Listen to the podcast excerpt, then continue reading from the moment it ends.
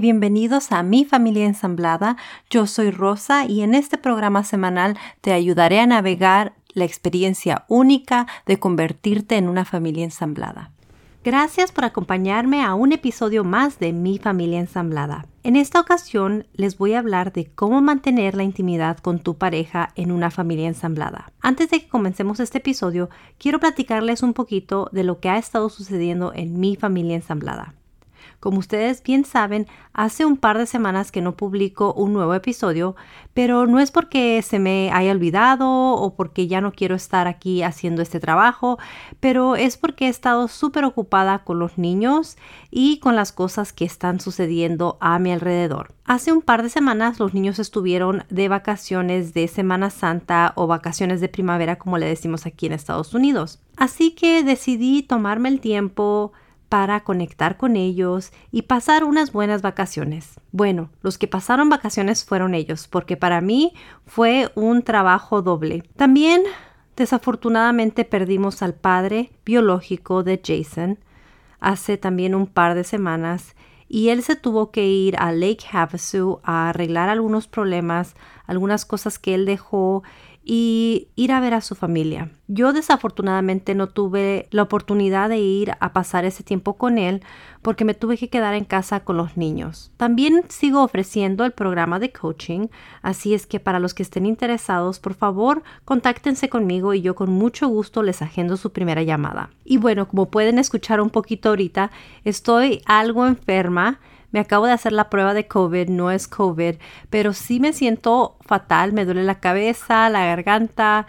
Eh, creo que es un resfriado y no creo que es agotamiento parental como lo que tuve hace un mes, dos meses, pero sí me siento un poquito enferma, aunque estoy muy agradecida y muy contenta de poder grabar de nuevo. Así es que entremos en este tema. ¿Cómo mantener la intimidad con tu pareja en una familia ensamblada? Como les he dicho en otras ocasiones, las familias tradicionales o nucleares también enfrentan este tipo de problemas o situaciones. Pero para las familias ensambladas es un poco diferente y hasta me atrevo a decir que es mucho más difícil. Cuando una pareja se casa o se junta y ninguno de los dos tienen hijos, tienen la oportunidad de conocerse bien y tener todo el tiempo que necesitan a solas. Pero cuando una pareja tiene hijos de parte de al menos uno, las cosas suelen complicarse un poco más. Desde el principio es obvio que el noviazgo no es nada como el noviazgo de la pareja sin hijos. Una de las razones más comunes por las que las relaciones íntimas entre pareja comienzan a sufrir es por el estrés. Cuando nos sentimos estresados, perdemos el líbido y no se nos antoja tener relaciones sexuales con nuestra pareja. En las familias ensambladas, el estrés del día a día es mucho más grande.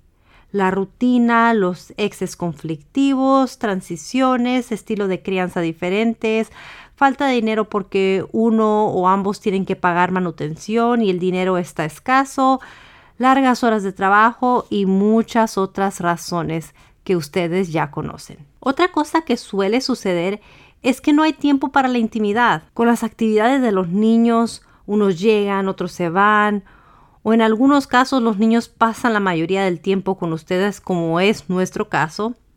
Es normal terminar agotados y lo único que queremos hacer al final del día es acostarnos a descansar para tener la energía para volver a hacerlo al día siguiente. También hay algunas parejas que se encuentran en una situación en donde no hay nada de privacidad en el hogar. No tienen espacios privados y en casos más extremos, las parejas hay veces que tienen a algún niño durmiendo en la recámara con ellos o hasta en la cama, cosa que yo no recomiendo para nada.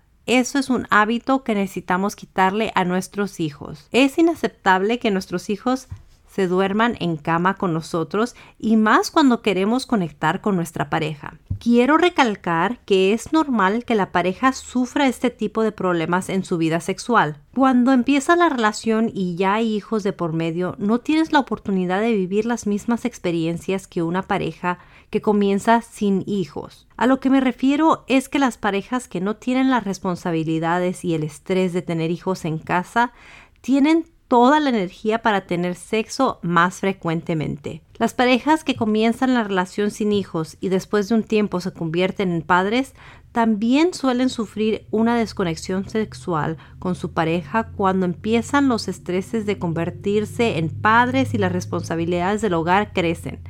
Aunque esas parejas tienen la gran ventaja de tener al menos los recuerdos de los tiempos sin niños y es más fácil para ellos volver a revivir esos momentos mágicos. Voy a comenzar hablando un poco sobre el estrés. Como les mencioné, el estrés juega una gran parte de la razón por la que la intimidad entre la pareja suele sufrir, pero quiero mencionar que el sexo ayuda a combatir el estrés. En mi opinión, es bastante irónico. Pero cuando tenemos relaciones sexuales, nuestro cuerpo produce hormonas que nos hacen sentir feliz, como la dopamina y la serotonina. También nos ayuda a relajarnos y después de tener sexo nuestro cuerpo produce melatonina, la hormona que nos ayuda a dormir mejor. Con eso dicho, el estar estresados no es una buena razón para no tener sexo. Y te preguntarás, ¿cómo puedo hacerle para no pensar en todo el caos y poder relajarme lo suficiente para tener relaciones sexuales con mi pareja? Para esto te recomiendo que agendes un tiempo específico para hacerlo. Yo sé, suena un poco aburrido, pero es importante que esta conexión con tu pareja sea una prioridad. Por ejemplo, puedes mandar a los niños a la cama una hora antes de la hora de dormir y puedes comenzar por ofrecerle un masaje a tu pareja o pedirle un masaje. Esto no tiene que terminar exactamente en sexo, pero esto ayuda a relajarte y tener un momento íntimo con tu pareja. Si lo haces frecuentemente, esto de darse un masaje y relajarse antes de ir a la cama, te puedo asegurar que más de una vez se te va a antojar tener relaciones con tu pareja. Pero como te digo, no todo el tiempo tiene que acabar en sexo. En casa nosotros tenemos la regla de no hablar sobre el trabajo o de los niños en estos momentos. Usualmente lo que hacemos es mandar a los niños a la cama temprano ellos ponen una película o algún episodio de alguna serie que les gusta antes de irse a la cama. Les damos las buenas noches y nosotros nos metemos a nuestra recámara. En esos momentos yo he aprendido que no se debe tocar ningún tema pesado, como el tema de las finanzas, el tema de la crianza, trabajo, conflictos pesados y mucho menos se te ocurra sacar el tema de los exes. Nosotros conversamos sobre temas como chistosos, hay veces que revivimos momentos juntos o cosas por el estilo. Jason y yo hemos tenido que aprender a sobrellevar este tema de una manera inteligente, aunque no fue nada fácil. Ambos estábamos acostumbrados a no tener niños en casa por una semana completa. Era en esa semana que aprovechábamos para reconectar y no les voy a mentir, parecíamos recién casados, por toda la casa. Hacíamos cosas nuevas y emocionantes, aunque para ser sincera eso no ha cambiado. Por ejemplo, no todo el tiempo que tenemos relaciones sexuales es en la noche. Los fines de semana por la mañana nos metemos a bañar juntos o antes de meternos a bañar nos tomamos un momento a solas en nuestra recámara, siempre y cuando seamos discretos. Esa es otra cosa que les aconsejo. No tienen que hacer mucho ruido y de hecho a veces el no hacer ruido mantiene las cosas un poquito más interesantes. Es bueno hacer este tipo de cosas diferentes, lo que me lleva al siguiente consejo y ya se los he dicho en otros podcasts.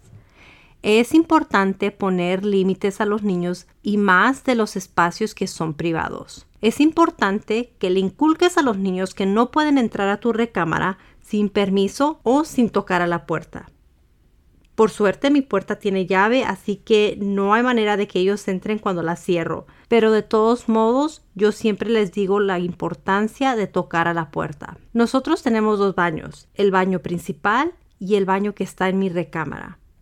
El baño que está en mi recámara, solamente Jason y yo lo usamos. Ellos tienen su propio baño. Ellos no usan mi baño al menos que yo les dé permiso. Esto nos ayuda a mantener nuestra intimidad de pareja. Otro tema que algunas personas me han preguntado es ¿qué tanto afecto se debe mostrar delante de los niños? Para mí es importante que mantengamos las cosas apropiadas en frente de los niños. Y te preguntarás, ¿qué es lo apropiado?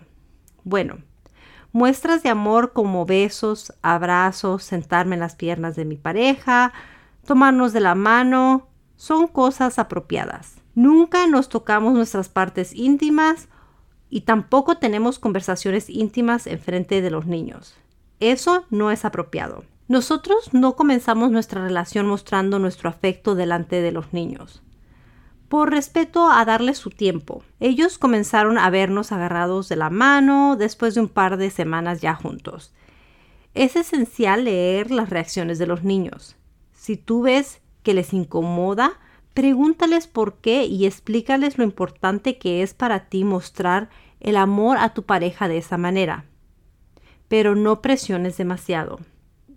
La primera vez que mis hijos vieron que Jason y yo nos besamos, se sintieron muy mal. Creo que más que nada se sintieron confundidos. Nosotros intentábamos ser cuidadosos con eso y más porque en ninguno de los hogares los niños vieron ese tipo de afecto. Lo que tuvimos que hacer nosotros es platicar con ellos, escucharlos y decirles que esa es nuestra manera de mostrarnos amor. Después de ese incidente comenzamos a tomarnos de la mano, él me abrazaba, yo le ponía mi cabeza sobre su hombro mientras veíamos una película, hasta que se convirtió en algo normal para los niños. Ahora, cada que llega a casa me da un beso y me abraza, o estoy cocinando y me abraza. Poco a poco los niños se fueron acostumbrando, aunque como les digo, es importante darles su tiempo. Ahora, como nosotros, no todos tienen la suerte de no tener niños en casa.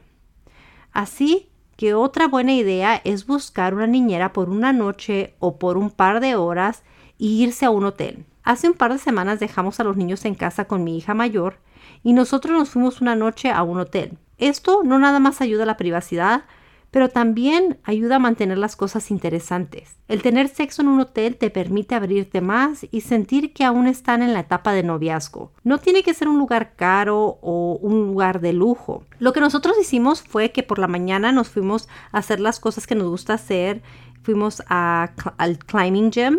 Eh, al gimnasio para hacer alpinismo, creo que se llama. Y después de eso nos fuimos a tomar un café, nos fuimos a caminar a downtown o el centro y después de eso nos fuimos a la tienda, fuimos a cenar y es cuando después de eso nos fuimos al hotel. Pero pasamos un tiempo muy, muy agradable juntos. No nada más conectamos en la parte sexual, sino que también conectamos como pareja.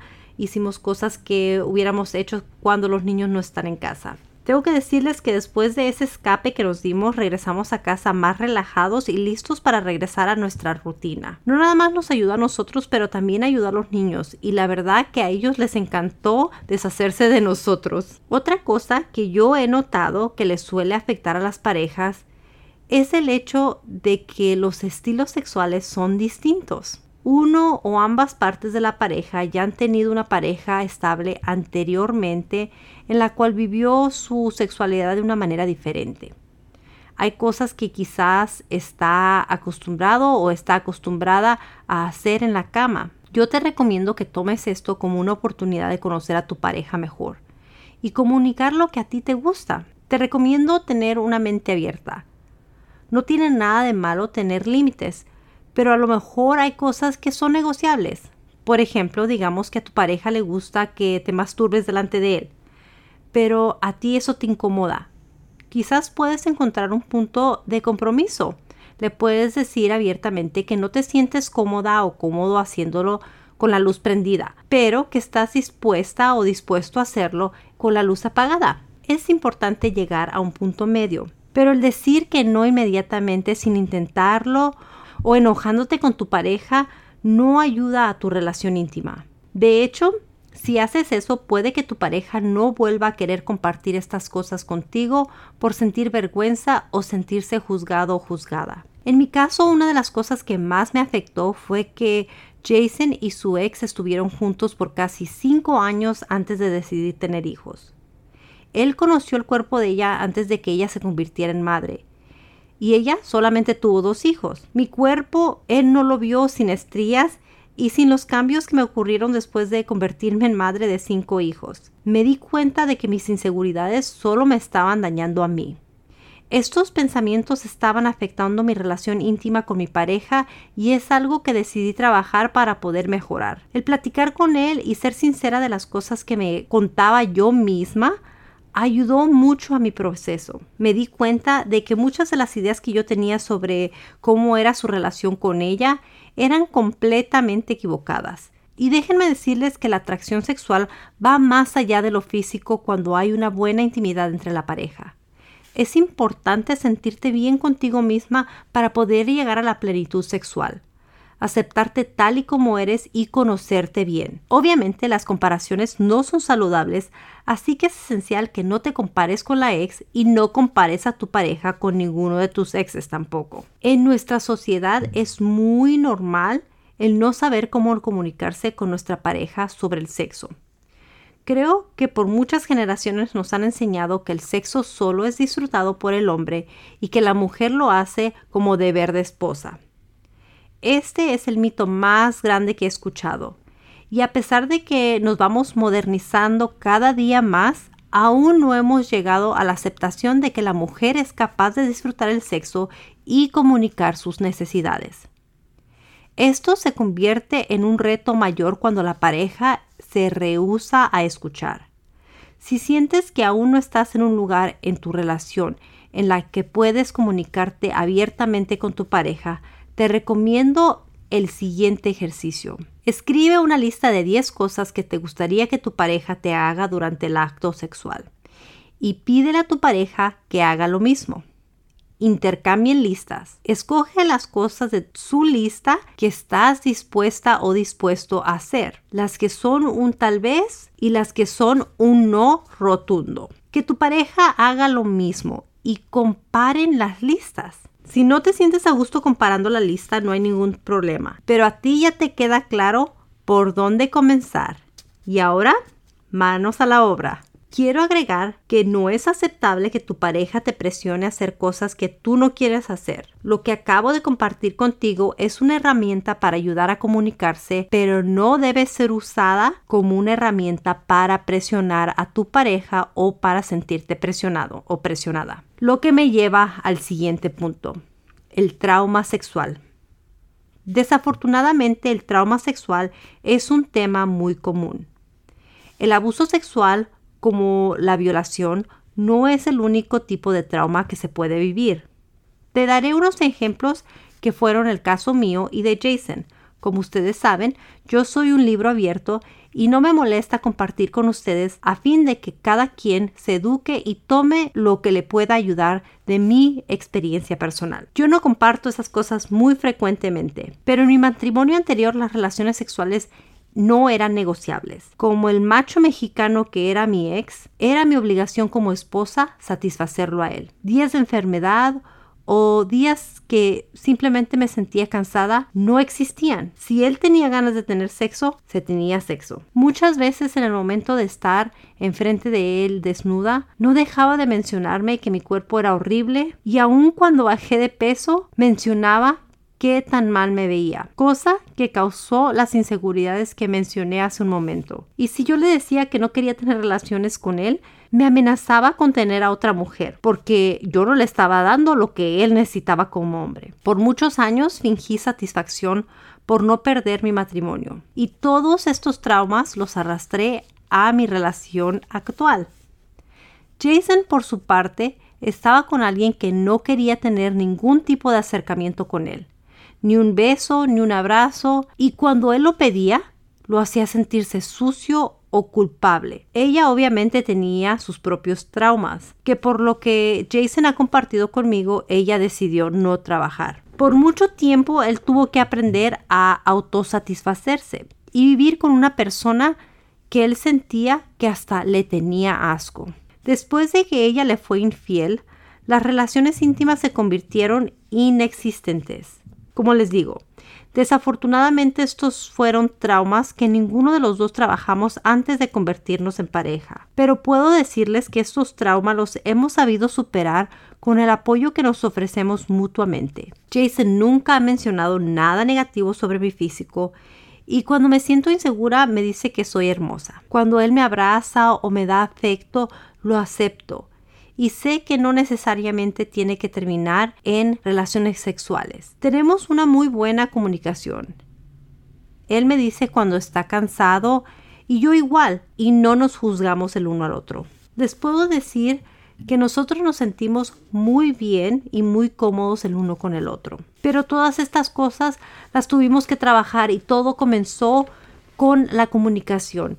Él está muy consciente de los traumas que yo arrastro y él me ayuda en todo momento. Es muy precavido en lo que hace cuando estamos en la intimidad. Como les digo, nunca menciona mi peso, nunca menciona que no me veo bien.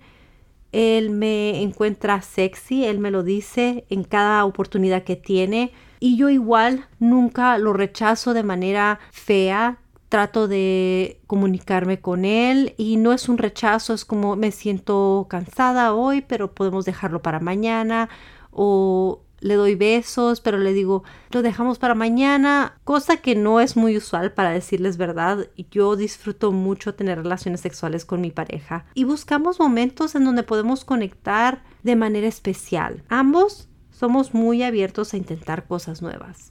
Así que todos estos consejos que yo les estoy dando es todo basado en las experiencias que yo he tenido. Y por último, ¿cuándo se debe buscar ayuda profesional? Yo digo que si tienes algún trauma que no has podido gestionar, te recomiendo que busques ayuda profesional.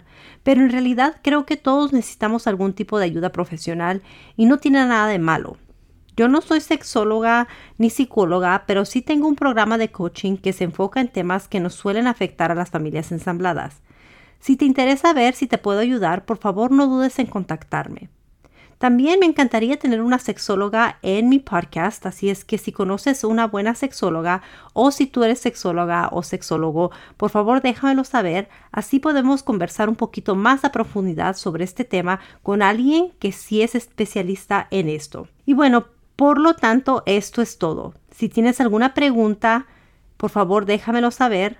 Como les dije, me encantaría tener una sexóloga o un sexólogo en este programa, así es que si tienes alguna pregunta que te gustaría hacerle en el momento que esté disponible, por favor déjamelo saber. También aún tengo la página de Patreon en donde puedes donar cualquier cantidad de dinero que gustes. La cantidad que sea es sumamente apreciada y agradecida por mí. Intentaré ser igual de constante como he sido, pero como ustedes saben, la vida pasa, la vida sucede, las cosas se complican y ahí voy llevándola poco a poquito. Gracias por siempre ser tan fieles y escucharme. Hasta pronto. Adiós.